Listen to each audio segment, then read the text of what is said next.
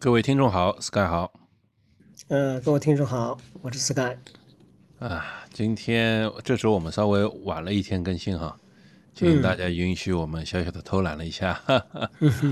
嗯，那个不过在昨天似乎也发生了一些大事，对吧？那个呃，在大阪马拉松上，那个会长吴向东和的达到了那个照说啊，就是目前为止进入奥运的第三张门票，对吧？嗯，董国建是差了一点点，好遗憾，好遗憾，不过还有一还有机会，还有机会，好像无锡还有排位赛。嗯，然后嗯，这就在昨天，那个我们尘封已久的女子半马的是记录也被打破了。男子也打破了，男子也打破了，现在真的是大家越来越强了。对，太强了。嗯嗯，大半马拉松，就我我觉得也很也很有趣，也觉得也挺有意思的。就是上再上一周京都马拉松是没什么中国人去的，但这一周的大阪马拉松就超多的中国选手去，是吧？嗯，像董国建啊、吴向东啊，还有谁啊？那个谁谁谁，我现在讲不出来。但是就是很多选手去了啊，不知道下周下周的那个东京马拉松。不知道是不是也是很多中国选手去，好像就没有那么多中国选手了。嗯，不知道为什么大家都挑大阪呢？而且这次大阪的话，大家如果看了的话，现场因为这个呃受这个气候的影响，当天好像是呃非常就是比较还是比较冷的啊，然后还应该还有一点下雨。然后这次大阪马拉松的第一名应该是一个日本本土的零零后的一个选手，非常厉害，非常厉害。对，一个小伙子，两小时零六分是吧？对对对，零六分，而且才是二十一岁的在校大学生。嗯嗯，所以 我们一直说，就是日本是这这个马拉松的第三强国啊，第三强国。没有第二啊，对，第三强国，对，埃塞俄比亚、肯尼亚之后，名不虚传，就是除黑人以外的最强国家。对，非常凶猛，对吧？嗯，但是按照对按照我们国内这个马拉松。最近这一两年的这个趋势，我觉得我们也有非常强的这个呃底蕴啊。就刚杰夫介绍的，就是说，呃，我们这次的男子、女子的半程呃马拉松的记录都被打破了。呃，男子的话是六十一分五十八秒，就是由这个扎西次仁呃打破的，打破了由彭建华原来保持的这个记录。那女子就比较比较牛了。因为大家知道，呃，就是大家一直中国的一个女子的运动员叫孙英杰，很早的。然后大家如果有有关注过她的比赛的话，就看她的跑姿是非常非常非常有特色的一个跑姿，应该是呃这个快步平小步幅的这种。呃，然后我们的张德顺这位女选手一小时零七分五十五秒，呃，打破了。孙英杰在二零零四年啊，所以这个记录已经女子的半程马拉松在国内已经二十年了，这非常非常的厉害的。是啊是啊，也不知道这发生了啥。最近最近一两最近一段时间，应该说一年之内啊，这个马拉松的各项记录连连被打破。嗯，对吧？对的。呃，我觉得有一点就是说，的确是我们嗯最近这一两年，我们国内的选手。就是出好成绩选手特别多，就是你在一个群体当中，就是如果有出好成绩的，而且就是你的，呃队员或者队友，就是给你的正向激励作用是非常大的，就会你会他会告诉你一种信息，呃他可以做到的，我也应该可以做到，我继续努力，呃我可以去把他的这个成绩给突破掉，就这种正向的激励，我觉得还是非常非常重要的。是啊是啊是啊。这个当然你这么说也对哈，但是还是觉得为什么就是集中在这，也可能就是厚积薄发，正好到了吧。嗯，还有一个我觉得，呃，你看啊，就说在春节期间，你有没有我发觉，就说很多抖音上多了很多的中国的民间的跑步，我们俗称为大神级别人物的，很多人都跑到云南去训练去，就是跟这个专业队训练，或者说某一个训练营训练去，这是一个啊。还有一个就是说那个，呃，跑到肯尼亚，就是专业运动员或者民间的这种社团啊，专业的社团跑到肯尼亚去训练。还有我们上海有一个非常啊著名的这个跑团啊，他也是这个聘请了这个美国的这个华裔的这个非常有名的这个教练。就是好像这个马拉松经济也好，或者说这个社团整个我指的是大的社团，都是比较健康的在发展，无论是民间的技术也好，还是专业的技术也好。可能就积累了比较多的一个人数，包括我们现在参加马拉松人数越来越多，所以无论是品牌呀，呃，运动员啊，更受关注了。还有就是马拉松这项运动赚钱了。呃，你说的也对。然后呢？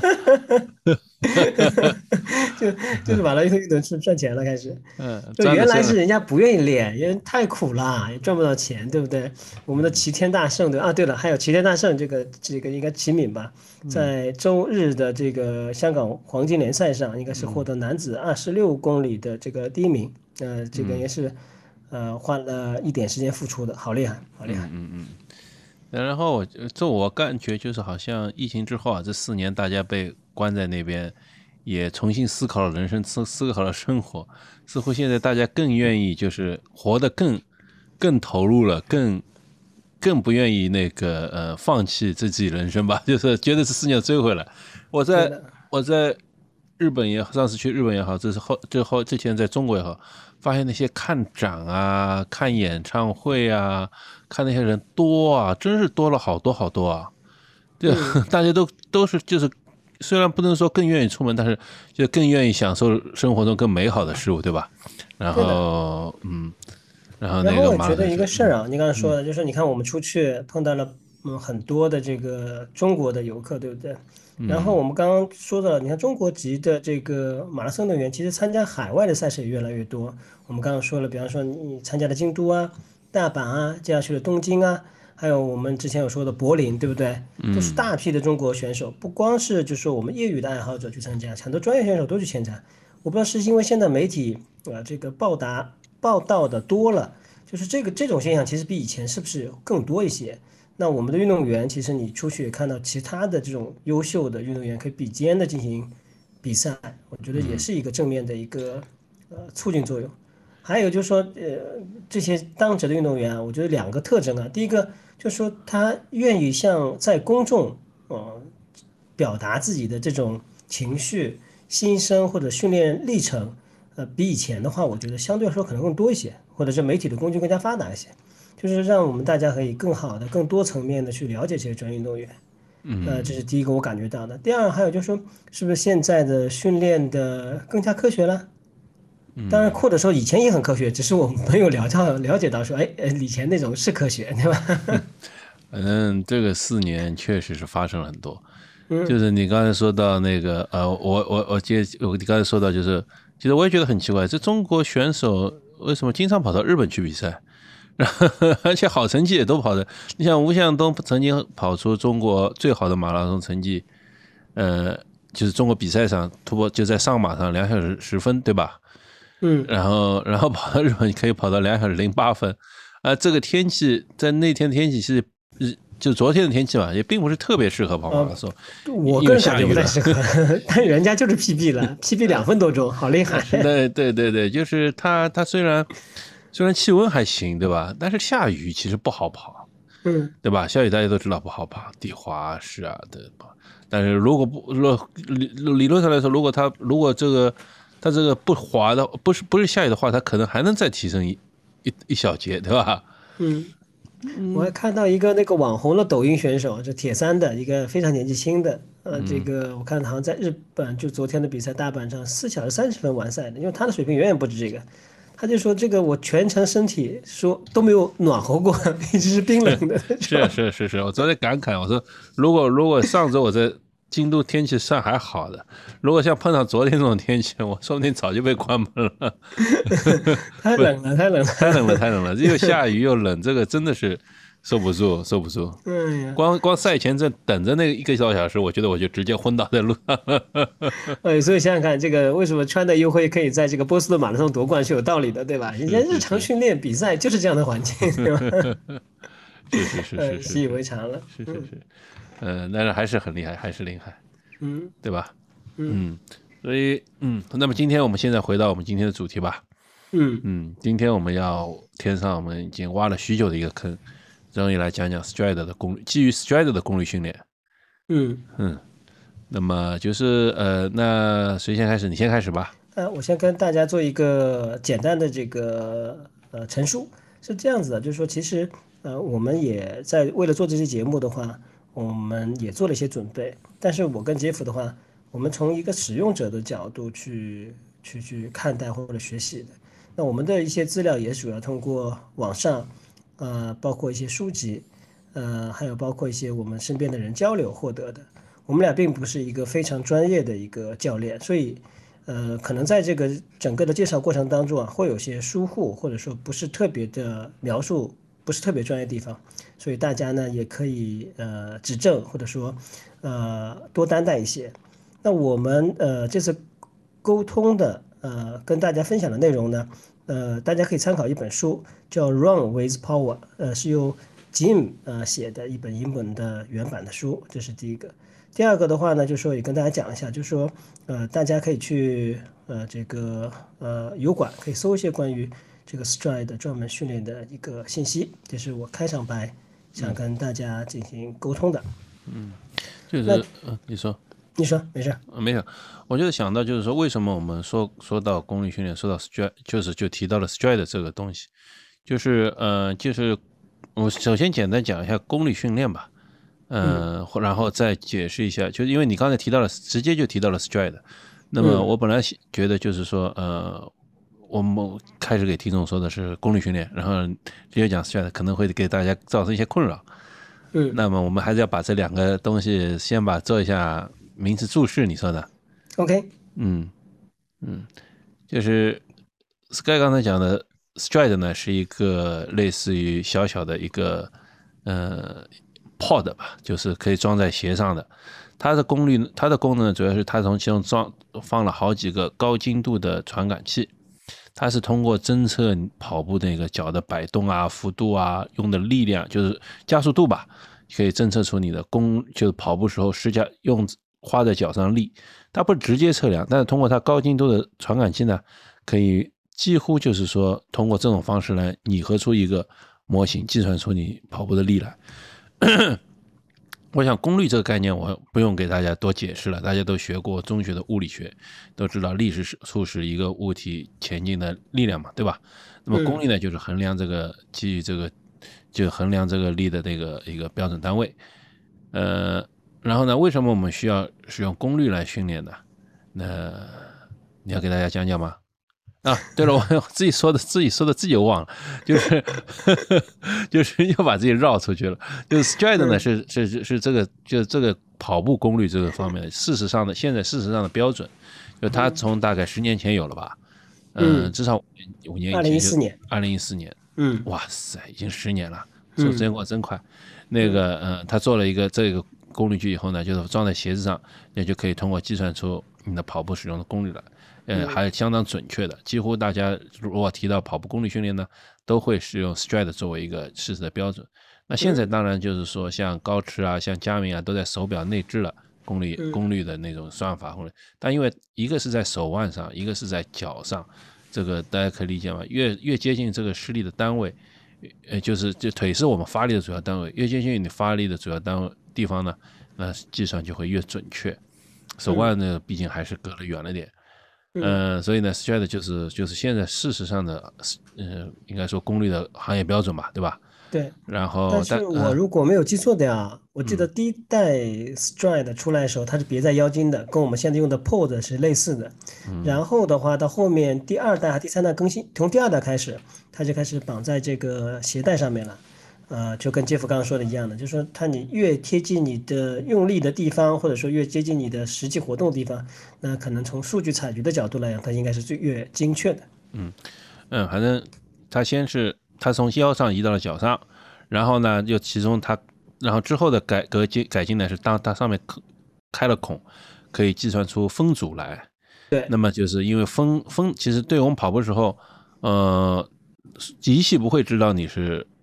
正在正在正在 顶峰顶峰跑，其实就他只会知道你是变慢了，他认为你功率下降了或者怎么样。但是如果你扣除分组因素的话，其实这功率会计算更精确，对吧？因为人在跑动的时候，这分组是一个很大的影响，这是一个革新。然后之后呢，它又革新了，就是说，呃，它可以计算那个根据坡度来计算你的功率。那曾经我们用我用第二代第二代的 stride，它在上坡下坡的时候，它的速度功率啊会变得非常不精准。那么，这样增加了坡度以后呢，它会更精准一些。然后到最新的更新是，它给你两个像 左脚一个，右脚一个，计算出可以分别计算出两只脚的功率来，这个 这个就有点很奢侈啊，因为它这个本身也不便宜，它一千六六到一千八百块钱一个。对，呃，那个呃，当然了，这个从功率角度来说，因为每个人的双脚其实每个人体态都有点不平衡，两只脚都会有一些呃变化，那个呃，所以呢，分别单独测量是。有必要的，从精确来说，那如果没有办法单独，像以前它是有算出一只脚来后乘以二，等于相当于算出你一个总体的功率来，也是可以用的。但是呢，就是没肯定没有像左右脚这么精准。但是现在它这个左右脚的这个分离的模式呢是刚刚推出，所以各个大家就是支持的也不太好。所以，但是可以期待今后随着更精准的功率数据出来呢，可以有更好的那个表现，对吧？嗯嗯。嗯，那刚刚杰夫讲了，就说我们为什么要用嗯功率计去跑步？呃，我们在之前那些节目有过一些七七八八的讲法。其实，在我们整个的跑步训练当中，呃，我们主流的啊，还是参考这个心率或者配速来呃完成我们的训练，来表示我们的这个训练的这个强度。那但是在实际的情况下，我跟大家分享几个，大家应该非常会有同感的。第一个呢，心率的训练呢，你会受到比较多的因素的影响，比方你的睡眠的状况、疲劳、呃温湿度，包括你是否有饮用咖啡或者酒精。那而且呢，心率它会有一个延迟的一个情况发生，就是无论你是用这个腕式的也好，还是臂式的也好，胸式的也好。那这种情况在什么时候发生呢？就是特别在进行一种高强度的间歇训练的时候，你是比较难通过这个心率知道你是否已经达到了强度这个区间。为什么？就说你通常会跑出去蛮远的距离，就是你的心跳的这个数据才会出来，就会马上会马上不是它一个即时的反应，它有延迟的。呃，所以这个是一个问题。就是你如果按基于心率的话，你可能要过个十秒或者三十秒，等你心跳蹦起来以后，你的手表才会给你这样一个啊数据。这是第一个问题。第二个问题的话，其实呃心率的话，它会产生一种呃心率的一个漂移。那这个我们其实也会碰到过，就是说有的时候呃我们受身体的疲惫，包括温度。啊，那心率会产生一种延迟和漂移，包括我们戴在手上的腕式的时候和胸式的时候，有时候它的传递的情况，它可能呃不是特别的敏感，啊，这是第一个问题。第二个问题的话就是配速，配速的话，我们其实大家感受可能会更明确，因为我们没有我们的训练没有办法全部在一个环形四百米或者八百米，或者我们看肯尼亚的那个大操场。啊，这样子一个比较标准的这个场地上你进行训练，所以我们正常的训练的时候，你其实你会受到坡度的影响，就是你会上桥啊、下桥，还有你比方风向啊，都会有影响的。但是我们大家知道，上坡和下坡，包括平路，你的配速绝对不可能是一样的。那这个时候，你上坡需要采取什么配速？比方说我们今天的配速，我们说是六分配，但是我们知道，你上坡的六分配和你下坡的六分配，对你使用的这个力。是不一样的，那你下坡的时候，你肯定会非常轻松嘛，对不对？那这个的话呢，其实呃，从训练的更加的科学性来讲，或者经济性来讲，那呃，这是有一些欠缺的。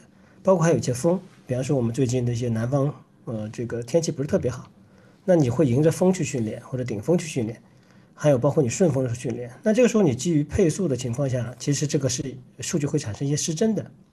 那基于这两种呃训练的呃这个方式会产生一些缺点。那其实功率计呢比较稳妥的解决了这两个问题。我在之前其实也跟大家讲过，就是说功率的显现啊，就是说它在数据上显现是非常即时的，它可以很快速的反映出你的这个功率。就是当你比方说呃尤其是跑步的功率比这个配速，还有包括心率训练，它会更加的实时。啊，这是第一个问题。嗯，第二个问题的话，其实就说，呃，这个实际上的这个呃距离，那我们一般手表的话呢，它是用 GPS 去测量这样的一个距离。比方你绕操场没有关系啊，那你知道一个操场标准的一圈是四百米，但实际在运动过程当中，我自己的体会下来，其实 Stride 的这个呃呃功率计，它显示的距离呢，可能相对来说更精确一些。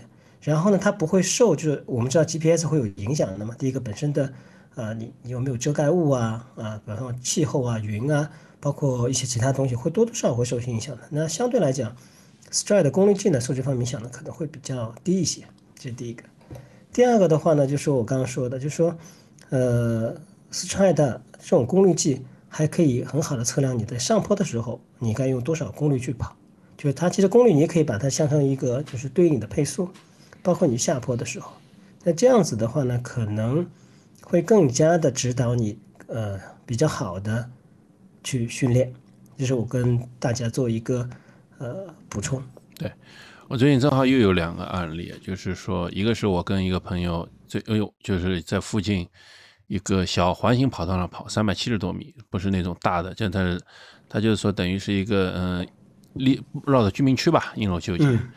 然后呢，我是带了佳明加 Stride，他是用了高驰。那么呃，我们到时候最后那个功率图拿出来一看，那个就是高驰是完全乱的，完全乱的，因为 就是经常从跑道中间切过去啊，或者走边上就是。因为这个跑道很窄，也就是居民区嘛，它可能就一两一两米之间的这种跑道，所以这就看到这个这个飘的就非常厉害。那佳明呢就好一些，他就清就干净很多。然后呢，就是我看到这这这这昨天不是大阪马拉松嘛，很多人在贴那些数据。那比如说用 Pace 二的、Pace 三的，它的海拔数据就完全不准确，相对佳明就有佳明就相对好很多。那就是说，嗯，就是就就是计量工具带来给我们，就是说，呃，就是给我们数据造成的干扰吧，就会有这影响。那其实我们不管是用心率，就是 Sky 刚才说，不管用心率、用配速也好，其实为了什么我们用这些工具？其实不就是为了精确嘛，对吧？越精确的方式，其实越利于我们就是建立我们的训练、训练提升的，就方便衡量我们的呃进步，方便衡量我们的那个训练训练模式，方便训衡量一切。那么，因为功率计呢是直接装在脚上，它就测量是你的相当于脚上这些施加施加下的力。那当然了，它挂在鞋面上这种类似于 POD 这种形式还不是好。以前还有过一家出过功率计的公司，它直接可以装在鞋垫里的。那装在鞋垫里测量，它就其实是更更准确，因为你脚一踩下去，它就能侦测你脚的力。但是那种太不方便了，因为我们经常换鞋啊，换东西，这个鞋垫里面又容易。踩脏啊，潮湿啊，不利于电器。嗯嗯，所以最终就还是就 Stride 这种模式就胜利了，它平衡了方便性与与那个精确度嘛，对吧？嗯，那它它就它相对于，它肯定是相对于心率和配速更精准。它甚至它号称就是说，你用我的 Stride 的话，你就不用看 GPS 了，我的测量一定是比 GPS 更精准，对吧？这是一个非常非常精准，就是非常它的好处。第二其实还有一个好处呢，很多人就没有注意到，就是，但是我，嗯，但是呢，就是说，我们因为我们平时跑步不可能只跑室外环境的，那天气恶劣情况下，天冷太热，我们就需要上跑步机跑。那么其实如果你有 Stride 的话，就用功率计 Stride 的话，它可以很好的就是把你的室内和室外的这个精度给平衡起来。就我曾经做过测试的，就是呃，如果如果我凭体感。和利用 Stride 的同样功率，那其实是相差很大的。就是比如说，这跑步机说，呃，它我用跑步机本身的里程比较上我手表记录的里程，再比较上，嗯，功率计记录的里程和功率，这其实这三者相差是像数字有相当大的差异的。那么，如果我们利用 Stride 在跑步机上跑的话，那我们其实不用看那些什么距离啊、配速，我们只要看功率就可以了。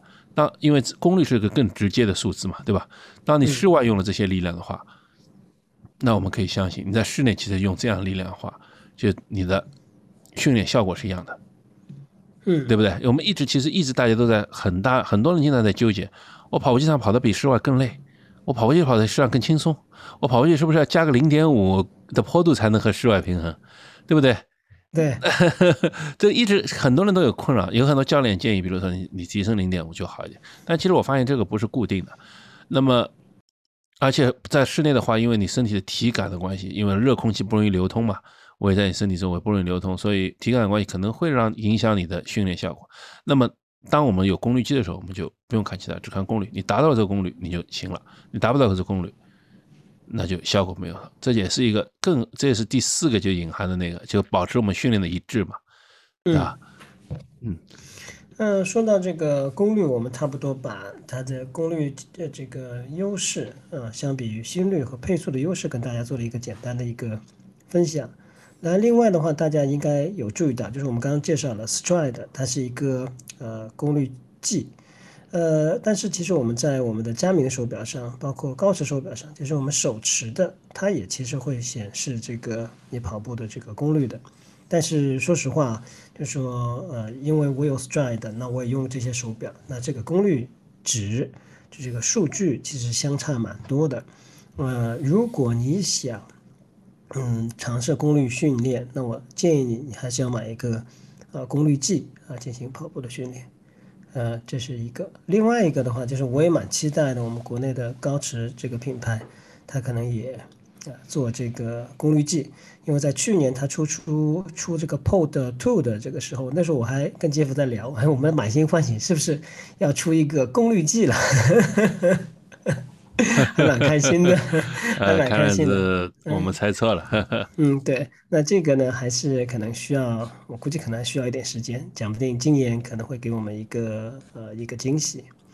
那。呃，接下来呢，我做一个简单的一个品牌的一个呃介绍啊，就是说我们一直提说到 Stride，Stride 首先呢，Stride 它是一个一个一个功率计的一个呃跑步的一个工具。那这个的话呢，应该在二零一四年的时候啊，这个产品出来的。哎出来这个出来这个也蛮巧的，它其实是通过一个美国的一个众筹网站啊，大家如果有印象的话，记不记得美国有叫 Kickstarter？它有一个呃网络的一个众筹的这样的一个网站，然后它在上面有一个众筹，呃呃网络的数据显示，当时它一共筹集了二十五万美元，呃当时的时候呢，它这个众筹价格是一百四十九美金，但是现在啊一个最新款的一个呃 Stride 的话呢，要卖到两百九十五美金，两百九十九就三百美金，折合人民币的话可能差不多两千一百多块钱。那这个创建这个 Stride 公司呢，也非常有意思。啊，里面有一个我们，呃，我应该认为他是华裔的吧，应该是，叫李坤，李坤博士，嗯，他毕业于这个呃科罗拉多大学博尔德分校，那他是本身我查了一下，他本身背景就是学习这个软件的，专业的背景是计算机工程的，那。在他的一些采访当中，他也介绍了，在创业的初期，他主要负责这个软件的这个这部分的。他他的另外一位联合这个呃合伙人或创始人是负责这个硬件这一块的。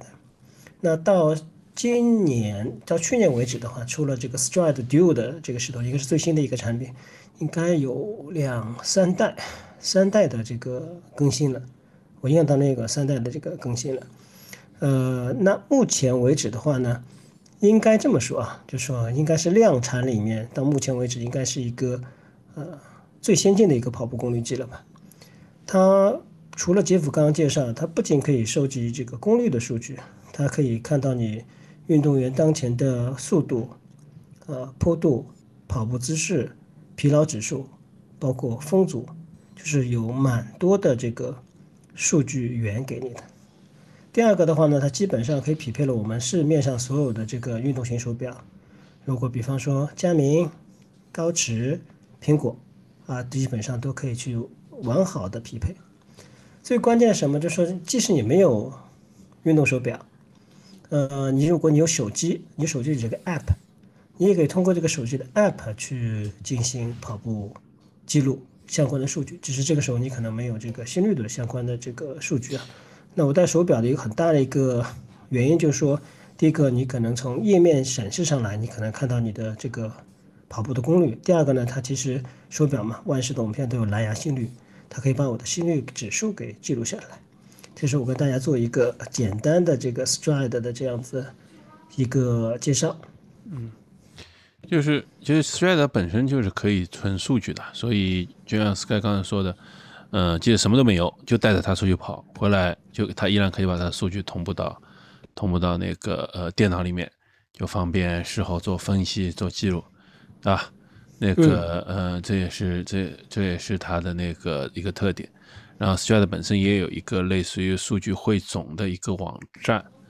然后可以可以把它的所有的数据汇总，然后它也可以连接很多很多的，嗯，那各种各样的网站吧，那些包括 Chainpix 啊，然后 Strava 啊，然后 Garmin 啊，那个 Scout 啊，都可以都可以，所以这也是他现在那个嗯，所以他现在就是是做的既软件也出色，硬件呢其实也是出色，所以这造成他这现在就事实上的行业标准了，对吧？对的，嗯。呃，然后的话就是说，其实适用的人群就是说，嗯，我目前看到最大牌的应该是基普乔格，在我在他的 Instagram 上面有看到过，他有一只脚是应该是带的这个 Stride 训练的，呃，但是不是很多啊，我只是有有一次我记得我看到了，还专门截图给这个杰夫分享一下。那呃，Stride 的话更加适合就是我们平时的这个呃业余的马拉松跑者，就是它适合长距离的。呃，训练的人，比方说你，你可能平时只喜欢可能是一个短跑啊，或者说什么距离的，其实，呃，Stride 可能我个人认为可能并不定会完全适合，它可能适合像半程马拉松或马拉松，甚至长距离的这种运动员的这个信用呃数据的收集和分析相关的这个工作，呃，这个呢，这个也是我在看了这个呃李坤博士呃他特别讲的这一点当中跟大家分享的一个东西，嗯。所以就是说，就扩展一下，其实这个人群主，我觉得啊，主要就是那个马拉松运动员，半马以上，然后同时包括铁人三项运动员，嗯，可能就是这两类人群了，也不是太多太多的那个人会喜欢。就是呃，我觉得李博士说起来，他好像觉得呃，马拉跑步运动员比铁三运动员更喜是更应该去使用 Stride 做训练，对吧？嗯嗯，但是我倒是觉得，可能接受度来说，还是铁人三项运动员会比。马拉松运动员更能接受这样的产品，我觉得一个很重要的原因不是接受不接受的，而是说我买一块手表，我们假设啊，嗯买块手表，你差不多也就是呃呃，我看一下，它现在 Stride 的最新的这个是要三百美呃三百美金，三千二十一两千一百块人民币，嗯，那其实我们现在配是。Two 还 pay three 啊？pay 三了，差不多一千八对吧？一千八左右对吧？应该是，对吧？那其实你买一块手表，嗯，你你平时穿戴也很方便，看时间也很方便，数据很方便，呃，而且还是给你 HRV 的相关的数据。那单纯来说，你买一个 Stride 这样的一个工具给你，其实这个花费其实不菲的。对于跑步运动员或者跑步的爱好者来讲，其实这是一笔不小的开销。坦率的讲，我跟大家讲，比方说我们一年等一块。新更新的佳明也好，或者说高驰也好，那你只是花两千块人民币上下就可以了。但是你再去配一个 Stride 的这样一个工具，其实对你我们大家来讲是一个额外的开销。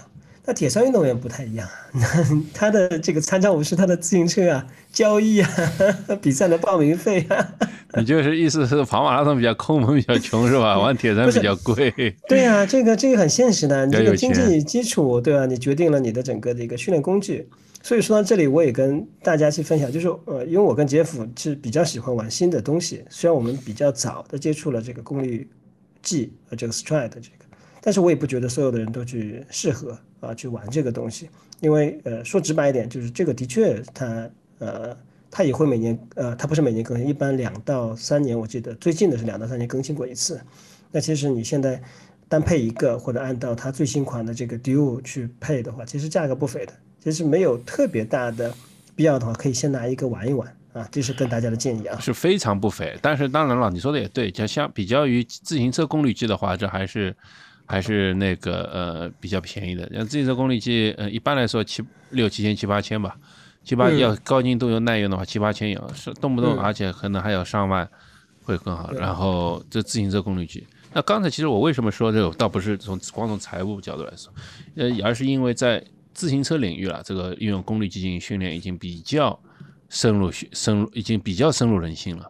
就大家都知道，在呃，就是可能我们的听众不太知道，但是自行车领域里面，它利用功率计来进行训练、进行那个比赛，这是一个有有一套非非常完整完善的那个计划，一套体系吧，这么说。嗯，然后，嗯，然后甚至于甚至于就是以前那个环法冠军弗洛姆，他就是人家说起来，他骑车不抬头的。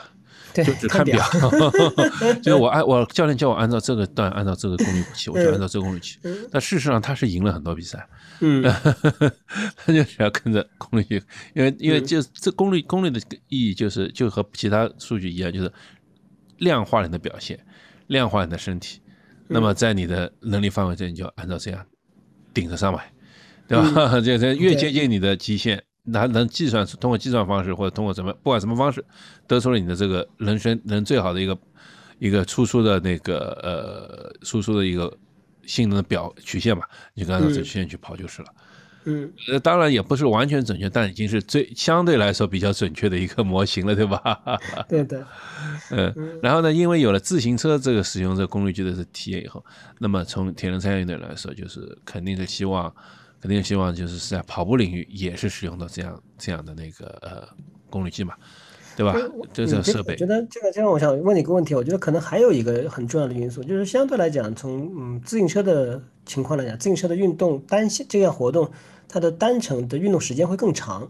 就说呃从距离的角度来讲，嗯，或者从比赛的角度来讲，就是相对来说，半程马拉松和马拉松，你的运动的距离和时间不是那么长。比方说我们。正常的一个经过完整训练的话，你可能跑一个马拉松，可能四个小时到五个小时，对不对？嗯，你可能是五个小时上下，就是你整个的运动时间没有那么长。那对于自行车来讲的话，它的运动时间可能会更长，它更加需要你做到一个很稳定的一个输出。那这样子的话，可能功率计的这种呃运用会更加的有效，或者说更加的这个场合会更加适合它。嗯。就是呃，有说起来，我觉得也对也不对吧？那为什么呢？就是当然从比赛时间来说，你这样说是可能是这样区别，但是我们其实更多的是应该看到在训练中的使用，对吧？那么训练中使用，其实那么随便来说，就十个小时的训练和每周十五小时训练，其实也就差不多了，就是都是可以大量使用这个这个这个设备，对吧？然后嘛，就是说呃，还是我刚才说的，嗯，对于很多很多很多运动员来说，那是。但凡能够帮助他们夺冠的产品都是有意义的。那你能想象到自行车，自行车上有些那个后面那个齿轮，或者是链条，就那个带着在自行车上有链条，人家在链条上的油都可以都可以去改变，然后去提升你就是一瓦两瓦的这种功率，就是可能就是在在在那些运动员来说就是呃。相当来说是百分之零点三的提升吧，他都可以花 花蛮多的钱去做这些提升。那么，那么在跑步上如果能够帮助他做做做提升的话，我觉得不管是钱和时间，他都愿意进行这方面投入的。嗯，那有一年有一年比呃有一年比赛就是这样的，就是我们就是很标准的一场一次，就是利用基于数据的运动员战胜了基于这种赛零赛零赛发挥的运动员的一个经典案例在。在铁人三项比赛中就有这样的案例，所以确实数字化还是还是有帮助的。对，说到数字化的时候，就说为了做这个今天的节目，我之前收集了蛮多的好玩的东西跟大家分享一下。就说呃，我跟大家讲一下，就是我自己目前的攻略啊，我在上个礼拜被这个 Stride 这个官方的 VPP 把我的功率给调整了。呃，这个他认为我最近可能训练不够 不够努力。那我的这个我的这个功率的话，从这个呃呃，我看一下，我目前啊，跟大家说，我目前是四点三四点三 W 每 kg 啊。那我之前的话应该是四点呃四接近四点四啊，接近四点四。那它是怎么算的呢？它是以你的这个瓦数，呃，比方说我现在是呃叫 critical power，我是两百八十八。除以我的体重，得出了四点三，嗯，那瓦每 kg。然后我查到一个，他说这个素人跑者啊，素人跑者，他这个就是这个 critical power 应该是在三点八左右。然后如果你有一个有竞争力了，那基本上四点五。所以我忽然想起了以前教练跟我说一句话，就是我那个法国教练，呃，这个如果你能到四点五的话，那就非常棒了。所以我还从来没有登上过四点五。但是但是话说回来啊，你是一个破三的跑者啊。那个，我们就勉强算你破三吧。那个，但你还是不只能算是还没有踏入有竞争力的选手的话。哎，对这个这个是怎么算的？我觉得这不可思不可能吧？他他有他有一个出处的，他有个出处的，叫《Secret of Running》，呃，by Hans。他这样说，他说你如果具备全国的竞争力的话，基本上五点一，那世界顶级的话是六点四。啊，它有一个完整的一个表格的。啊，挺有意思的。那当然也可能吧，就是破，可能就是从专业角度来说，所谓破破三还只是男性选手或者基于这个年龄的男这个体重男选手来说，可能还破破三只是一个入门门槛吧，对他们来说，对吧？你想从三小时一直到两小时十五分吧，我们就算业余业余选手天花板差不多两小时十五分吧。中间还有四十五分钟 中的空档，那确实是还蛮有提升空间的，是不是？嗯，就是我们去年看到是，不去年二零二三年破三的选手有一万多个嘛。嗯，那么在全国排名一万多名的话，其实好像也不咋地，也不能确实不能算有竞争力的选手，对吧？对对对，嗯，随便怎么样总得进入到。进这还是在中国范围，还没在全世界范围是吧？你你那个总得进入到前三千、五千，或者或者这我不知道，瞎说进前五千才能算。你像人家马，你到现在最多也就算马，你可能哎到马拉松三级运动员了吧？最多对没有算过，没有算过，对，可能也就。但是只是确实只是业余，对业余都不能跨入跑者，都不能跨跑者稍微好一点点，对，都不能跨入这种级别标准，对吧？对对对对，嗯嗯嗯。所以我呃从积极的角度来看，我们还是有非常大的这个潜力的，或者说我们大家还有一个比较好的努力方向，至少我可以呃争取。啊，看能不能我的这个到四点五，对不对？变成一个呃，这个相对来讲啊，比素人跑者更有竞争优势的这样的一个选手。是的，好的。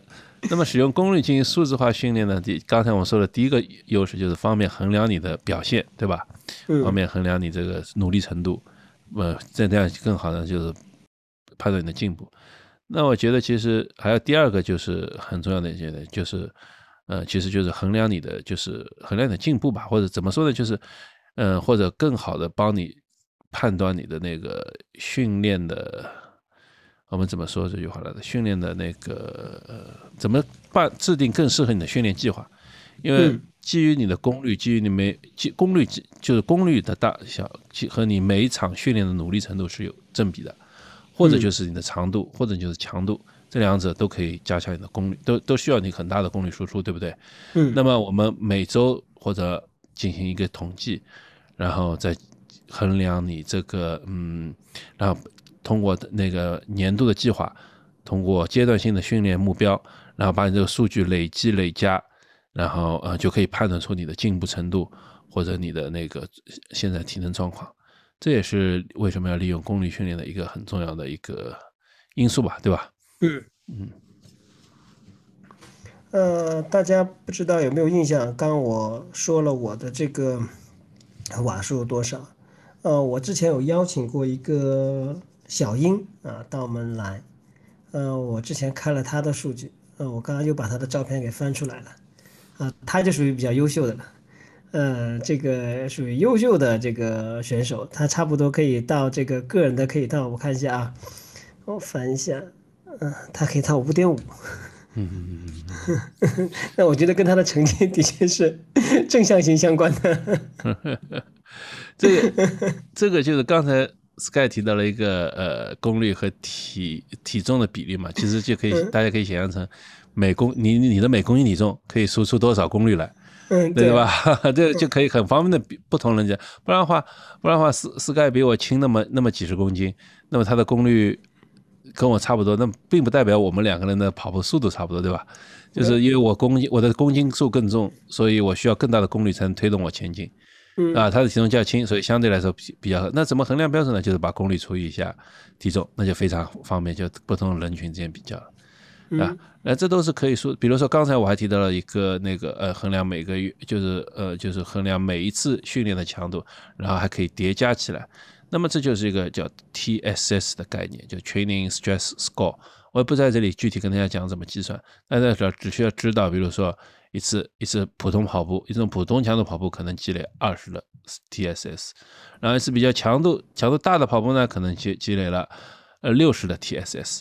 那么我们每个每周就是利用这个方式来把它给确确判断你的那个呃你的你的训练的就是进进度。那以前大家都知道，就像我们马拉松不是有个简训练的时候有个简单的指标，就是说你每周加的量不能超过上一周的百分之十。然后每三周加好以后呢，到第四周要稍微降下来，稍微休息一下，对不对？嗯。那么说说，其实虽然说我们里程是这样百分之十百分之加，但其实你这次跑的是不是有点快啊？或那次是不是有点慢啊？那纯从里程来考虑，还是不是很精确的，对不对？有可能你随着又又又跑得又快，然后又长，也可能跑得慢比较长比较长，那么事实上就超过了这种这种推荐的比例，那么也会容易让人受伤。呃，那么如果用功率呢，就是还是一个回到个最开头了，还是一个比较精确的衡量你的那个各种数据的一个模式。这也是为什么我们要用功功率，对吧？嗯嗯。，OK。好的，好的。然后呢，就是因为有了这个数少模型，所以才使那种 AI 教练的实现成为了一种可能。其实。啊，就我们刚才说了，Stride 这种功率训练适用于谁，对吧？适用于这样运动。那么不适用于谁呢？我觉得其实专业运动员不一定需要是需要考虑它，或者说你有你已经有一个比较专业的教练的话，其实有没有他也没什么太大关系。那我觉觉得这个，但是我要说的这个教练是能你能每天经常见到，不是他只看你的数据来给你判断的。那我们说，如果一个教练陪着你，他看你场上表现，他可以观察你的。体能表现啊，看你的跑步速度啊，看你跑这个速度是比较勉强还是比较轻松，他也可以知道知道你你那个呃今天的状态是比较精神好还是比较差。通过这方式，他可以更好的帮你个性化的训练。那么，如果你有这条件的话，其实我觉得实在的也没有什么必要打。但是如果你是一个嗯自自己训练自己的一个运动员，那么还是比较重要的，因为它可以帮助你相对客观的衡量你自己的。进步和训练程度，对不对？你笑什么？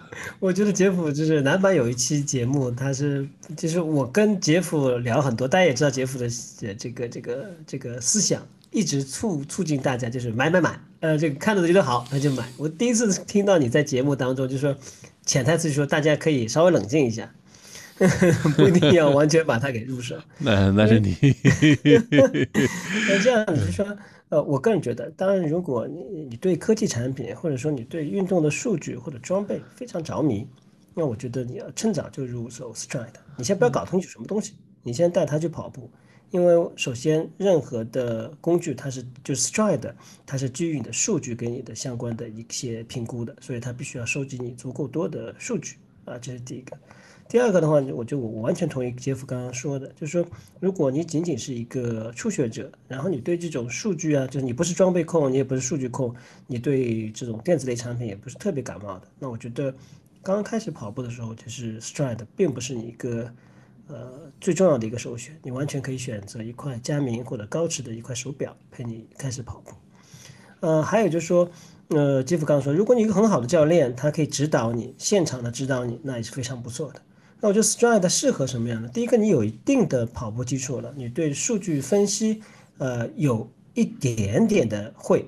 我坦率讲，至少我个人啊，不太会这个东西。我会看这些曲线，或者说他给我这些值，我只能去读取它。我个人没有到分析它的那种能力。当然，Stride 官方的官网它也没有给我们提供更多的分析的数据啊。呃，据说今年会出一些数据的模型，会告诉，就是尤其针对这个 Stride Duo 的这种情况。因为呃，这个延伸说一下，Stride Duo 出来了，但是它没有办法很好的去给你解释说，你这两个脚的正面、呃呃侧面不同的这个姿势代表了你什么样的情况。那有些高级别的水平的这个人，他可以分析出来说，我的腿什部什么地方受伤，是因为我的跑姿的问题。我个人做不到，我相信也不是所有的人都可以做到。所以呃，如果你不是完全的这样的一个，嗯，基于数据控和这个。分析控的话，我觉得也不是特别的值得你去呃很快的去入手，呃，但如果说我刚刚说了这些都不是，那我觉得买一个呗，挺好玩的，真的非常好玩。就是啊，如果就是回答就是呃，就是稍微总结，就是如果你有好教练的话，其实你也不一定需要，对吧？教教练的经验可以弥补你那个呃呃，就是那些就可以帮助弥补这刚才我们提到那些个人训练缺点。但如果是一个个人训练者，如果或者你喜欢新设备，那就买了。我们说的再多，还不如你自己买了试试看，对吧？用了不好用再卖掉嘛，就是了。呃，在在结束之前呢，我再再给大家简单聊两句，就是呃，我看到一篇文章，就是就是预测了 stri 最近可能会添加的一些功能。首先呢，就是像 Sky 刚才讲的，就是呃。因为 stri 现在最新刚刚推出了双 stri 模式，两个要分别测量。我看来看去，就是现在这个功能呢很初级。它虽然有了这个功能，但是分析也没有什么用，只有一张简单图。我看了一下，好像我的左腿摆起来比右腿 更高一点，也不知道怎么回事，就两条曲线不是完全平衡的，就是左腿抬腿更高，右腿抬腿更低。但是我也就看到了图片这样显示，不知道什么。不知道怎么去处理，但据说呢，就是 Stride 今年和明年，他在正在考虑，就是开发一个跑姿的那个呃功能，就是可以把这个数据啊和你的跑姿的分析给关联起来，然后呢可能会呃，然后可能会就做一些推广推荐，呃一些那个呃一些训推荐的训练啊，一些推荐什么来帮助你校正你的跑姿。这个呢虽然功能这不是一个很重要的功能，就像我们以前讲讲经常讲的，跑姿本身不是一种。是一种结果，不是一种目的，对吧？不是一种那个呃，是它是你综合的、综合的、综合的一种结果。那么，但是呢，话说回来，如果能通过这方式发现一些潜在的伤患的可能性，帮助你提前纠正的话呢，那其实也是蛮蛮不错的。啊，第二，据说第二个它要增加的就是可能和鞋子相关。就是呃，因为我们大家都知道吧，呃，我们每个人都经常会换鞋，是不是？呃，然后呢，但他可能就会把这功率和你的鞋匹配起来。那毕竟那个鞋子对我们的腿上的力量还是有些影响的，高一点、低一点、松轻，嗯，那个呃缓缓冲好一点、不好一点，对吧？嗯。然后这之间会有一些变化，所以所以那个所以那个呃，Stride 可能会做做做这方面的那个探索，有可能啊，这些都是可能。嗯，然后第三个有可能就是说关于的功率和配速方面的换算关系。那如果你是一个虽然用户，你就会发现，现在其实虽然它给了你很多功率数据，一大堆功率数据，那么呃，但是其实你没法直接转换到配速的。就像 Sky 刚刚说，它有多少功率，它多少功率，但它其实很抓瞎的，它其实也不知道 这个相当于跑多快，对不对？对对，你要翻手表界面的。对，你要找，你要找，你要那啊不方便，就是没有。虽然它也有个预测功能，我我觉得它也蛮准的，预测就是你多少时间能把马拉松跑完啊，或者是五 K 成绩多少，十 K 成绩多少，但实际上它没没有这个直接的关联，所以它可能会推出这方面的一些那个呃。转换吧，那方便你更多更好使用。然后呢，其实就是也是一个呃，就是一个那个呃，其实大家我觉得也是非常重要的一个一个一个功能，就是因为它既然已经推出了，像我们前几期都说过，它它已经推出了基于你的功率的你的这个训练的训练计划，对吧？智能的训练计划。然后呢，之后呢，它可能就会推出就是更个性化的训练计划了，就是根根据那个你可能就是今天不适合跑了。那你它会帮助你调整一下接下来的训练，对吧？或者说你这周生病了，那告诉他以后呢，他可以帮你把今后的训练进行调整，然后更好的达成的目标。然后呢，还有一些推荐的，就每天的那个训练训练啊，或者一些那个，或者也许他可能会基于 HRV 一些基于这些数据来帮助你那个呃，我帮助你更好的进行每天的那个嗯训练推荐吧。因为大家知道现在 AI 是越来越强了。嗯嗯，这个都是那个 s t r e s 接下来可能发展方向。嗯呃，那在今天临近尾声的时候，呃，我先普及一个小小的一个呃常识。那这个作为我们下次呃跟大家介绍一些其他的呃基于 Stride 的训练或者 Stride 本身的这工具的一些呃做一个铺垫。就是说，如果你现在啊，根据官方的这个呃建议啊，如果你有 Stride，你是一个新的用户，呃，他建议的话，你要连续使用这个 Stride 要三个月以上，呃，至少有十二次的跑步记录，然后其中有一次要超过五十分钟，这样子呢，你会得到一个呃这个所谓叫 Critical Power。那你有这个 Critical Power 以后呢，你就可以根据这个 Critical Power。官方或你个人制定这个训练计划，当然你也可以用其他的这种训练方法。那这个呢，我们下次跟大家做一些分析，就是为什么会有这样的一个所谓叫 critical power。那这个呃，这个翻译的应该叫什么临界功率啊？跟我们的乳酸阈值功率吧？临界阈值功率还是临界功率？呃，临界功率。嗯嗯我我看的翻译的是写临界功率啊。嗯。其实跟我们的乳酸阀值啊，这个它的阈值。你要被人家说错别字了，还好我。那那这块往下擦掉吧。不擦，那是你的耻辱。没有什么耻辱。乳酸阈值。OK。啊，那它之间的两者之间的一些关系，那跟大家做一些分享。好的，那本来我是想讲这一块的，那既然这样，我们就就就就留到下一期讲吧，然后给大家呃一个一个悬念。那么呃，接下去我们也会邀请呃邀请那个呃也有也是用 Stride 的功率的听众来跟我们一起分享。呃，如果你也使用 Stride 的功率计的话，那希望你主动报名哈。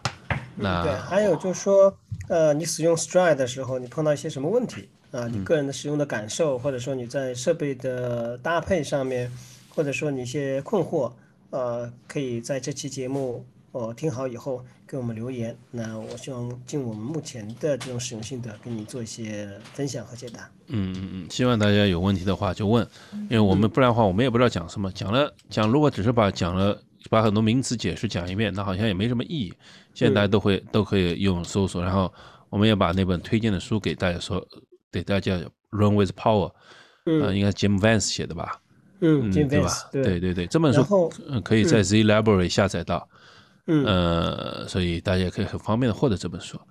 对，嗯，还有一个的话，就是说台湾有一个教练，呃，他比较出名。其实国内其实有蛮多的这种，嗯，这个功率训练的这个教练，但是国内的这个教练比较很少出书。大家可以看一下台湾的有一位罗教练，啊，他其实是这个，呃，功率训练非常有心得，还出了很多的书，大家可以去关注一下。呃，其中一本书名叫《铁人三项自主训练攻略》，呃，大家可以去关注一下。是不是罗玉莹啊？就是我我因为他繁体字我也看不懂中间那个字叫啥字啊，我就没敢读。对，你说的没错。那是他是徐国峰的弟子嘛？那个在铁人三项方面是比较有名的，嗯，所以呃也是那个阿 Q Run 的那个那个他们的创办了阿 Q Run 这个平台，他们就仿造了那个对，就像那个 Joe Freer 的和他的弟子 Jim Vance 一样，Jim Vance 就他们创办那个平台是 Training Peaks。呃，台湾在他们就是同时仿造了那个 Training Peaks 的模式，也是师傅和徒弟仿造了这个阿 Q Run。那阿 Q Run 在我们中国比较比较有有名嘛，对吧？嗯，好的。嗯，对，徐国峰的书大家也可以值得购买啊，徐国峰的书。嗯嗯嗯，好的。所以今天我们就简单的先给大家就是呃开始第一期，那么呃欢迎大家多提问题，然后主动报名。呃，同时呢，我们今后也会增尝试邀请一两位那个教练吧，来给大家做一些更专业的一些分析。所以还是希望我们还是希望知道大家想听什么。，OK，谢谢各位。嗯，谢谢，今天这样。嗯，下期见。拜拜。拜拜。嗯。